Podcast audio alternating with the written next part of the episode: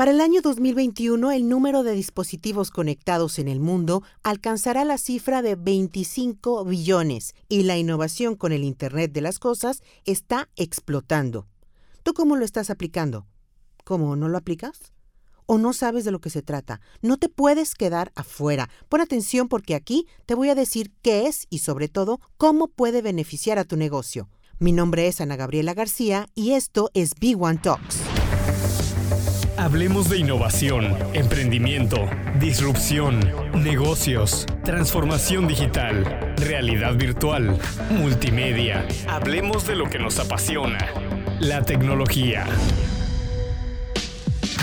Aquí en B1 Talks, un podcast de grupo B1. Hola, ¿cómo están? Bienvenidos al tercer episodio de B1 Talks, un espacio donde hablamos de lo que nos apasiona, la tecnología. Y el día de hoy tenemos un tema que da para mucho. Tiene muchísimas aplicaciones y es por demás imperativo que no solo conozcamos qué es o cómo funciona, sino ver la manera de integrarlo a nuestro negocio. Y es que a decir del vicepresidente de investigación de Gartner, Nick Jones, el IoT o el Internet de las Cosas continuará brindando nuevas oportunidades para la innovación de negocios digitales durante la próxima década y quienes dominen esas tendencias van a tener la oportunidad de liderar la innovación digital en sus negocios.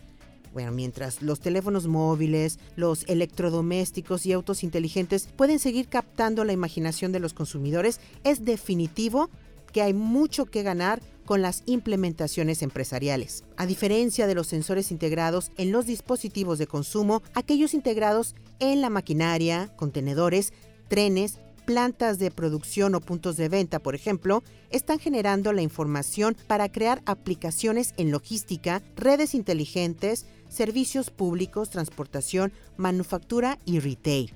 Las aplicaciones de IoT son ya una realidad en muchos negocios. ¿Y quién más calificado para hablar del tema que nuestro experto en IoT, en Internet de las Cosas, el ingeniero Roberto Villicaña, para que nos platique cómo la implementación de soluciones del Internet de las Cosas puede beneficiar a tu negocio. ¿Cómo estás, Roberto? Hola, Gaby, muy bien, muchas gracias por la invitación. No, al contrario, bienvenido. Bueno, oye, la primera vez que yo escuché este término, el, término de Internet de las Cosas, lo asocié mucho, será que por eso lo conocí, con un refrigerador que tenía una pantalla que se podía conectar a Internet, pero pues ahora entiendo que va mucho más allá de eso. Cuando se habla del Internet de las Cosas, ¿qué es lo que uno debe entender? Sí, mira Gaby, el, Internet de las Cosas en realidad es un, es un sistema global de dispositivos interconectados a través del Internet. El Internet actualmente eh, ya cubre prácticamente a todas las empresas, a todos los negocios, a todos los usuarios y gracias a esa cobertura, a esa pervasividad del Internet, cualquier dispositivo que, que nos permita medir algo, cualquier cosa que sea física y que se pueda medir, nos va a traer provecho para los negocios, para los usuarios, en cuanto a eficiencia, productividad. Muy bien, y el Internet de las Cosas, ¿dónde lo pudiera yo imaginar? Si yo estoy escuchándote y estoy en mi negocio, no sé, en una planta de manufactura, de automotriz, de químicos o en, estoy en el súper o estoy en mi casa o estoy en, un hospital, en la industria energética, ¿cómo pudiera yo llegar a saber que el Internet de las Cosas me va a beneficiar? O sea, no importa en qué industria esté. No, prácticamente eh, está en todas las industrias. Obviamente hay algunas industrias que lo están desarrollando muy rápido, como la, eh, la industria de salud, la industria de manufactura, y el Internet de las Cosas tiene que ver mucho con la eficiencia, cómo reducir costos y además para nuevos negocios cómo hacer un negocio mucho más rentable. Eh, prácticamente está también en los usuarios. El Internet de las Cosas se puede dividir a nivel corporativo, a nivel industria, a nivel usuarios, los wearables.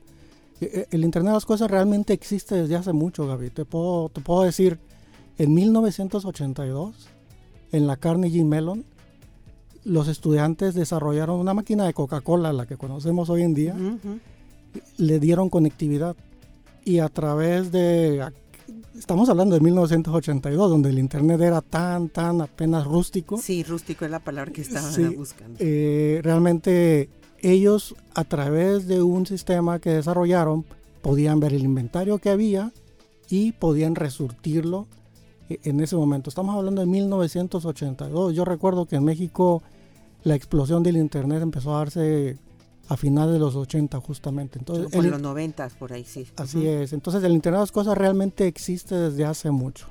También el mismo Internet, al momento de que ha evolucionado, obviamente, pues en, en aquellos ayeres, como en los Ujú. ochentas, si de por si era primitivo, rústico. Sí. Y bueno, ya de ahí nos acordamos de cuando te conectaste, que, que, que ocupabas la línea de teléfono de tu casa y que se tardaba en conectar quién sabe cuánto. Para mandar un correo electrónico, bueno, pues era un show, etcétera, etcétera. La misma Internet, las conexiones, la conectividad ha evolucionado a un punto que ha- también ha hecho que el mismo Internet de las cosas evolucione con él. Y entonces es como que un están conectados y es un círculo, ¿no? Sí, En un círculo virtuoso. sí, totalmente. Y por ejemplo, ahorita eh, se ha hablado mucho de la 5G. Ujú. También es mucho por la cantidad de datos, de información que se está generando y generando y generando y generando y generando. Y eso lo agarra todos los elementos que componen el Internet de las cosas para poder explotarse y entonces aplicarse a un modelo de negocio Sí. que no solamente es un B2B, sino un B2C. Exacto.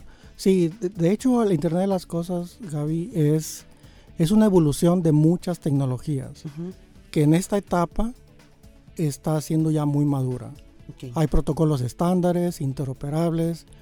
Si, si tuviéramos que describir más o menos una suite o un framework del Internet de las Cosas, estaríamos hablando de dispositivos para medir, red para transmitir esos datos, eh, aplicaciones para recibir esos datos e interpretarlos, las interfaces de usuario, las grandes eh, cantidades de datos, ahora con el desarrollo del Big Data muy, muy fuerte en el Analytics, en el Business Intelligence, y finalmente la última etapa que es la inteligencia artificial.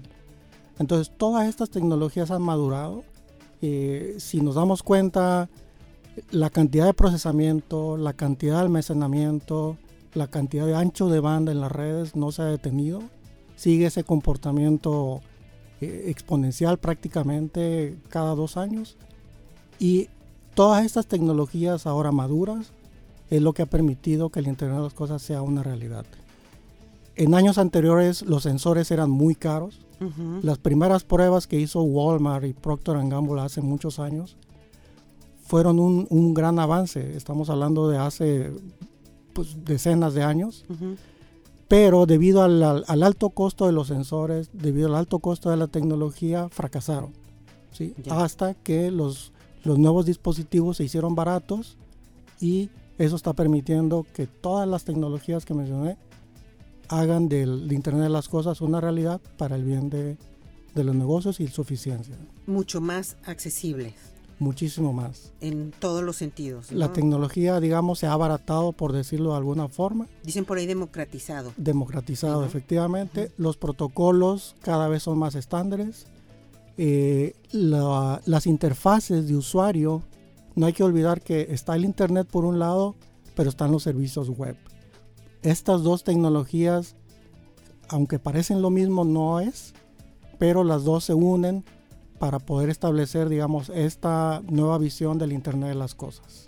Va, oye, Roberto, y si pudiéramos enlistar los tres principales beneficios que le daría el Internet de las cosas hoy en día, obviamente, ya platicamos un poquito de la historia, pero si hoy en día yo soy una empresa, una institución privada, pública inclusive, cualquiera que sea quien nos esté escuchando, pyme, grande, de consumo masivo, etcétera, etcétera, ¿cuáles serían los tres principales beneficios que el IoT le pudiera brindar?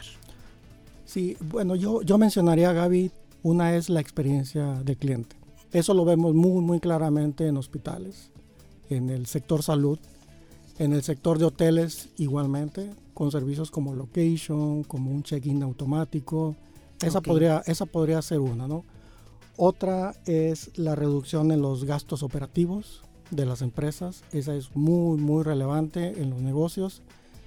estamos hablando de, por ejemplo, la, la, mejora o una muy buena administración de la cadena de suministro que es tan costosa para las empresas, desde el seguimiento de los activos, el seguimiento de, eh, de la flotilla para hacer más eficientes sus rutas de entrega, eh, la administración de inventarios en almacenes, por ejemplo, ¿no? Todo eso tiene un impacto muy fuerte en, en, la parte operativa de las empresas. Y otra de las características es el, la optimización del uso de activos. Igualmente, como ejemplo, podría usarse eh, el, el, fleet management, por ejemplo, que se está desarrollando mucho hoy en día, donde eh, haces un seguimiento muy, muy particular de dónde está tu entrega, cómo haces la entrega, ese qué impacto tiene en una mejor administración de, de, tus vendedores, de tus proveedores. Entonces, esas tres vería yo como muy impactantes hoy en día en los negocios. Resumiendo, entonces sería, uno, mejorar la experiencia del cliente, Sí. de la empresa. Así es. Dos, reducción de gastos operativos. Y tres, optimización del uso de activos. Sí, e- en la primera, por ejemplo, digo, para extendernos un poquito más, eh, en la experiencia del cliente, imaginemos un corporativo. Eh, tú llegas en la mañana, eh, tienes tu aplicación ya, se supone que tienes desplegado ahí el IoT en tu empresa, y en el momento en que entras, la primera cosa que haces es caminas por tu pasillo, te diriges a tu lugar de trabajo, y la aplicación te avisa que a las 10 de la mañana, por ejemplo, va a llegar un líder o un alto ejecutivo de la empresa. O también te podría decir cuál sala de conferencias está disponible o incluso eh, el comedor que, qué sopa va a tener hoy en día. ¿no? Todas esas cosas son experiencia que, que le da a un cliente. En un hospital, imaginemos un check-in automático en el momento que el paciente llega. Este, todas esas son experiencias que se pueden hoy en día eh, vivir con el Internet de las Cosas. Por ejemplo, el check-in, estamos también hablando a lo mejor de, de boletos de en un aeropuerto o Sí. en un concierto. Sí, sí, eh, en un estadio, por ejemplo, Ujú. eh, a través de la aplicación te dice dónde está tu lugar.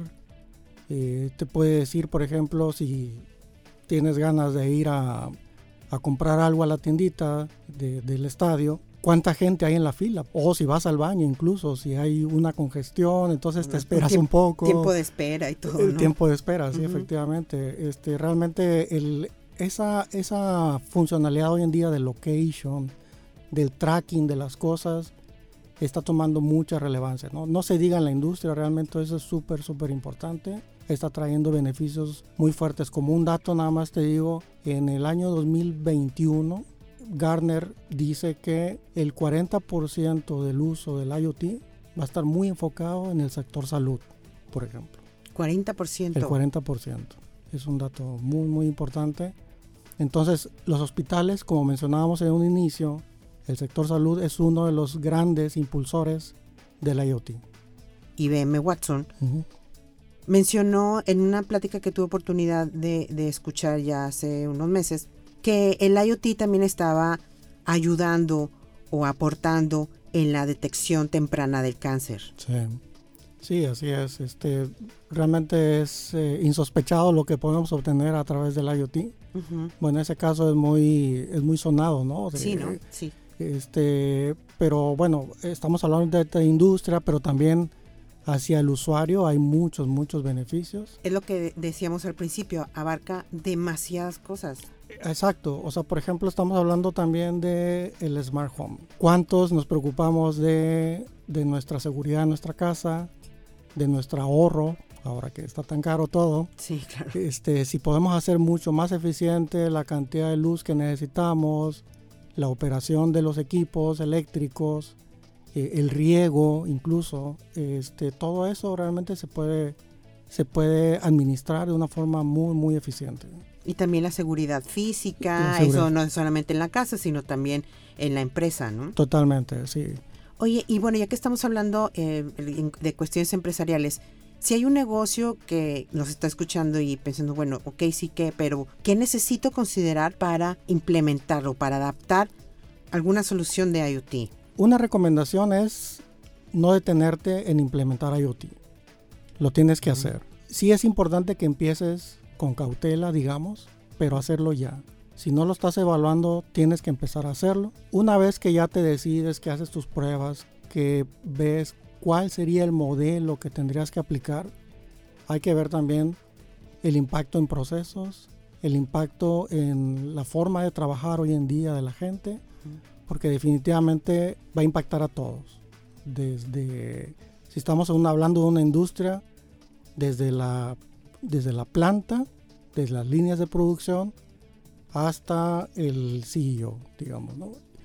Entonces, sí es importante evaluar bien las tecnologías que existen hoy en día. Creo que es muy importante asesorarte. Tienes que decidir muchas cosas, qué tipo de dispositivos, qué tipo de tecnología, qué tipo o qué plataforma de IoT vas a usar. Eh, el impacto hacia tu, hacia tu negocio en cuanto a los RPs, a los SEM, eh, toda la productividad, la eficiencia, digamos, toda la cadena de, de, valor de una empresa se puede ver afectada. Entonces sí es muy, muy importante hacerlo de una forma con un análisis muy detallado. ¿sí? ¿Algún caso de éxito que nos quieras eh, comentar? Sí, mira, eh, hace poco realmente tuvimos un caso que fue muy, muy padre porque la primera ocasión que llegamos con el cliente, nosotros íbamos por un requerimiento, digamos, operativo. ¿sí? Ese fue el primer llamado. Cuando empezaron a escucharnos, la siguiente reunión, no nada más estaba el gerente de operaciones, estaba la responsable de los activos, estaban personas que están dedicadas a la planta. E, es una empresa que se dedica al diseño y manufactura de dispositivos y sistemas para la industria aeronáutica, para la industria de defensa. Son pequeños dispositivos. Y ellos nos hablaban inicialmente de, eh, de cómo hacer más eficiente su operación. Entonces, en esta mesa terminamos hablando gente de activo, el CFO de la empresa, el gerente de operaciones, y fue una plática muy, muy, muy provechosa, donde al escuchar todos los, eh, los eh, el grupo de personal que está interesado o que quiere hacer una mejora, fue, fue muy padre escuchar a la, a la responsable de activos cómo ella misma estuvo pidiendo al grupo de operaciones que empezáramos a hacer pruebas de concepto para ver cómo se mejoraba la pérdida de materiales. El, digamos, eh, había un factor ahí determinante de, pérdida de tiempo, por ejemplo, donde se preguntaban, oye, ¿dónde está el equipo? ¿Dónde está este medidor? ¿Dónde está este equipo eh, que necesitamos para esta fase de la, de la producción.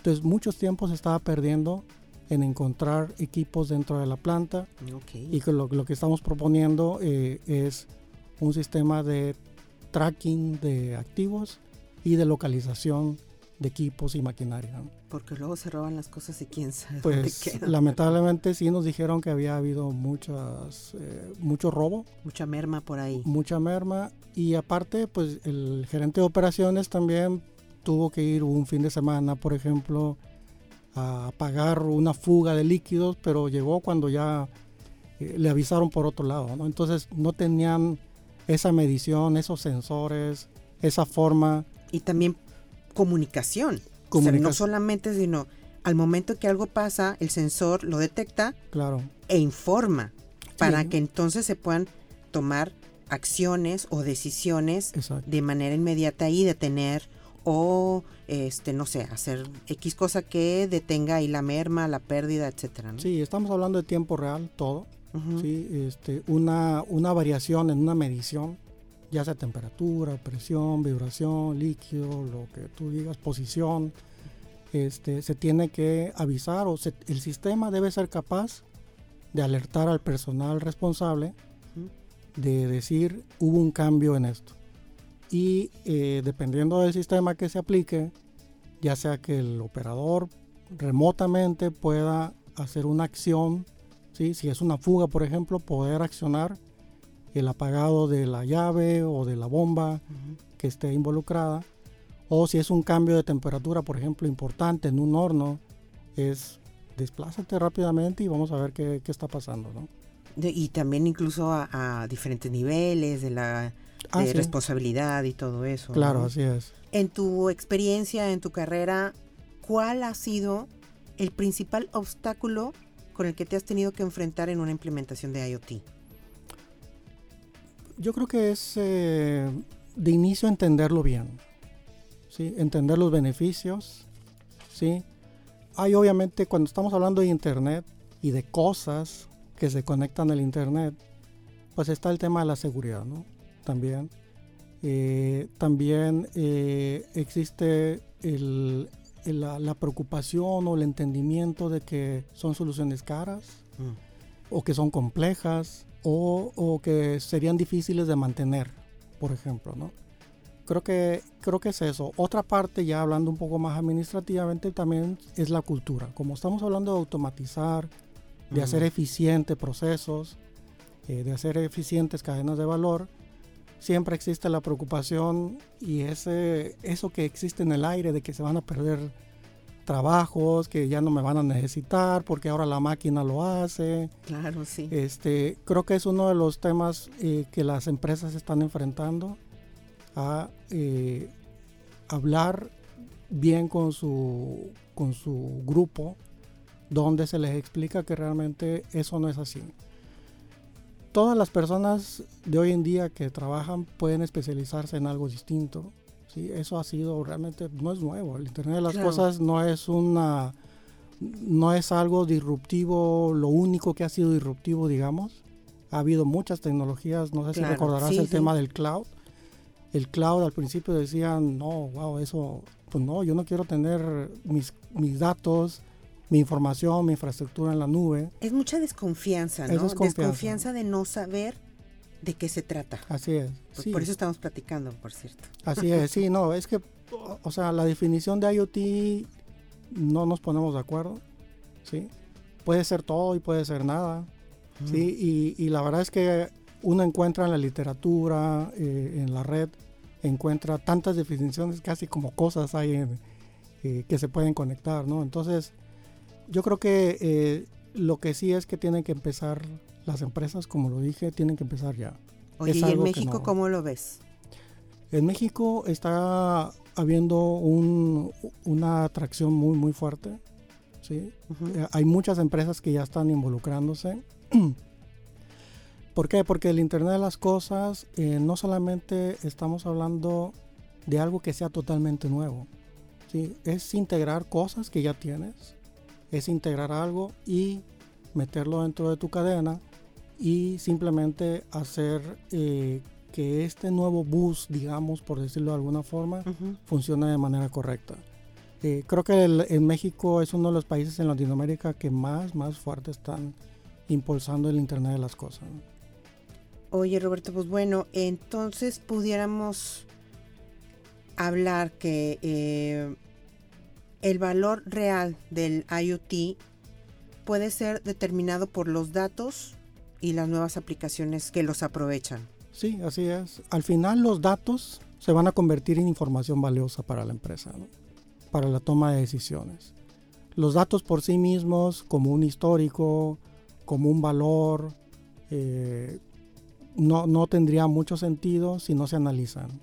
¿sí? Si no se analizan y si le dan eh, valor de acuerdo al giro o al core del negocio. ¿no? Este, eso es gracias a los analíticos, es gracias a los, al Big Data, al Machine Learning, al Artificial Intelligence, pero sobre todo a una nueva cultura del personal. ¿no? Eh, hay que preparar a nuestro grupo para que tengamos gente con un perfil de data science, gente eh, con nuevos eh, fundamentos en tecnología, Hoy en día el ingeniero de red tiene que evolucionar a, un, ser un ingeniero, digamos, un full stack, donde no nada más sepa red, sino sepa, también sepa cómputo, también sepa almacenamiento, virtualización, eh, nube.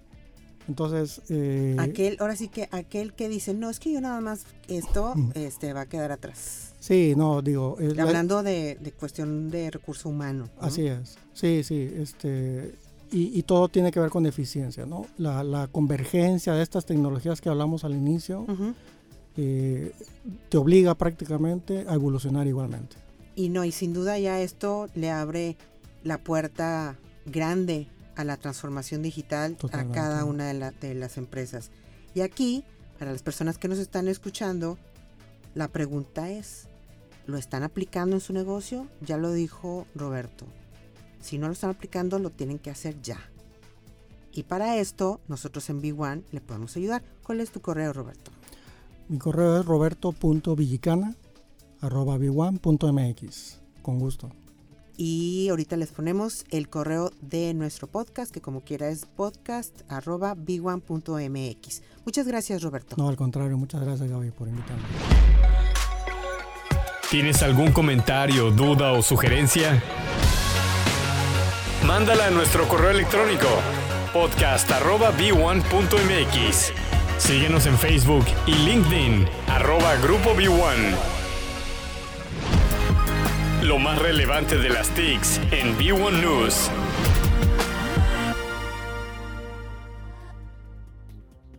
Y bueno, como lo comentaba Roberto en nuestra entrevista, esto está evolucionando en la economía digital.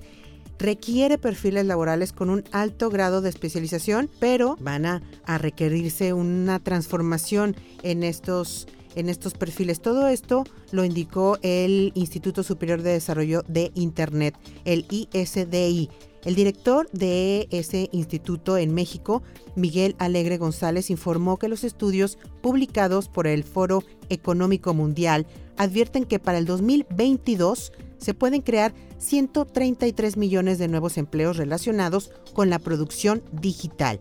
Indicó que el Instituto Politécnico Nacional reportó que 75% de las carreras que se imparten en las universidades del país pueden quedarse obsoletas en los próximos años por el rápido avance de la automatización del trabajo y la economía, justo lo que estábamos diciendo. Este organismo destacó que las instituciones académicas tienen un papel clave en la transformación digital ya que son las únicas capaces de dotar de habilidades a los nuevos profesionistas y por lo tanto es indispensable desarrollar una nueva dinámica que les permita mantenerse vigentes ante las nuevas tecnologías y la economía digital.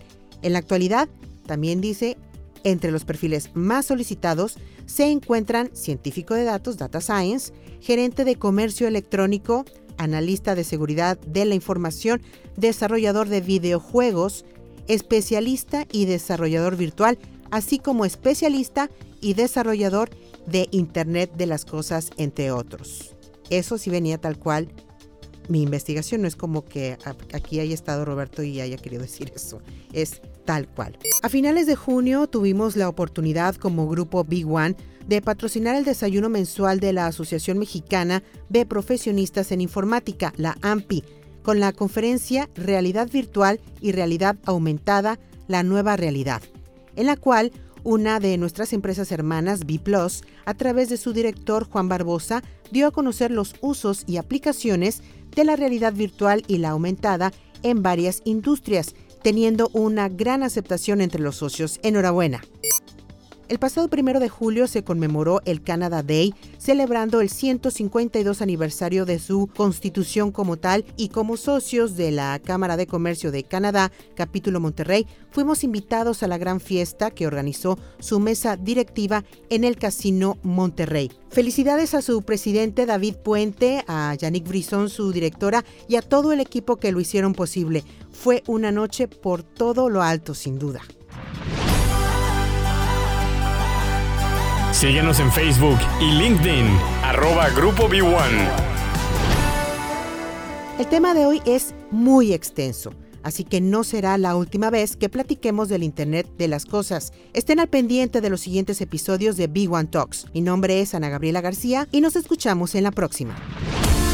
Hasta aquí esta charla.